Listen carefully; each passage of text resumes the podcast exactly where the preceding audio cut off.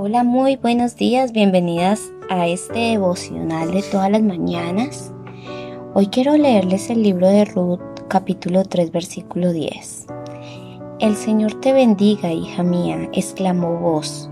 Muestras aún más lealtad familiar ahora que antes, pues no has ido tras algún hombre más joven, sea rico o pobre. Y el título que le puse a la meditación del día de hoy es a la manera de Dios. Y en la vida mm, podemos hacer las cosas a nuestra manera, corriendo peligro de equivocarnos y algunas veces o muchas veces fracasar. O podemos dar pasos conformes a lo que Dios ha revelado en su palabra, estando seguros de que Dios es el que bendecirá nuestro camino. Y acá en la historia vemos que el esposo de Ruth había muerto y su suegra decidió volver a su tierra. Pero a pesar que aquella tierra era desconocida para ella, Ruth decidió correr el riesgo e ir con Noemí. Además, ella también dijo que abandonaría sus dioses paganos para, ser, para seguir al Señor, que el Dios de Noemí iba a ser el mismo Dios de Ruth. Y quiero decirte que perder un ser querido causa un dolor muy grande. Y tanto para Ruth como para Noemí, ellas habían perdido a alguien. La primera perdió pues a su esposo y la segunda a su hijo. Así que es posible que esto las uniera más. Porque Muchas veces el dolor une, el dolor forja las buenas relaciones. Ruth hizo todo, todo lo que su suegra le decía. Ella nunca se rebeló contra Noemí. Ella pudo haber hecho todo de una forma muy diferente, pero siempre siguió la guía de Noemí.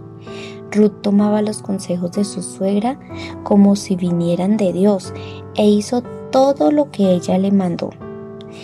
Y, esto causó que la gente del pueblo reconociera que ella era una mujer trabajadora, pero también que era una mujer virtuosa. Las personas muchas veces ven más lo que hacemos que lo que hablamos.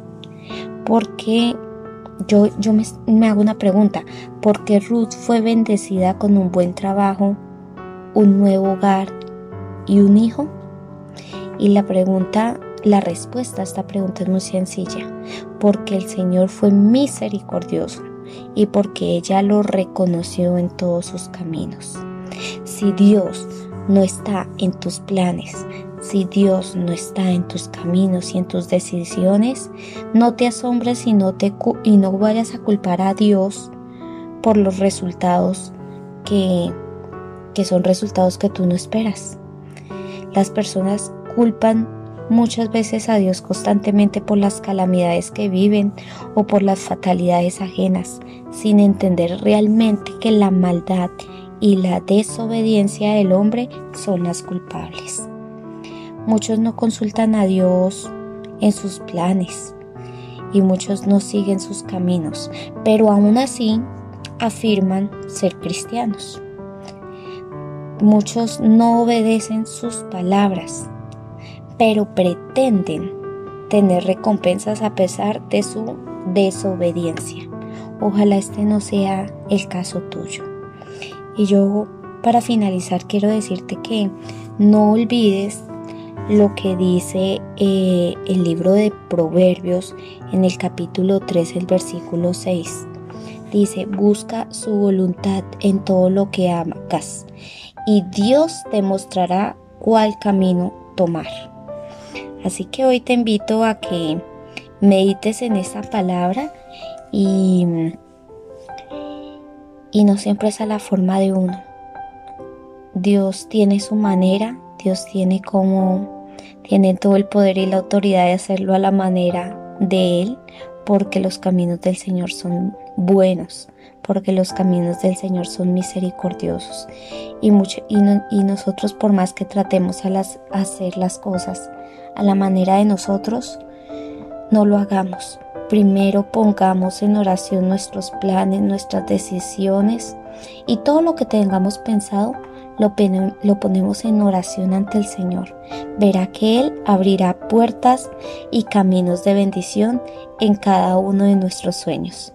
Bueno, chao, chao, bendiciones. No olvide compartir este audio y con el favor del Señor nos vemos el día de mañana.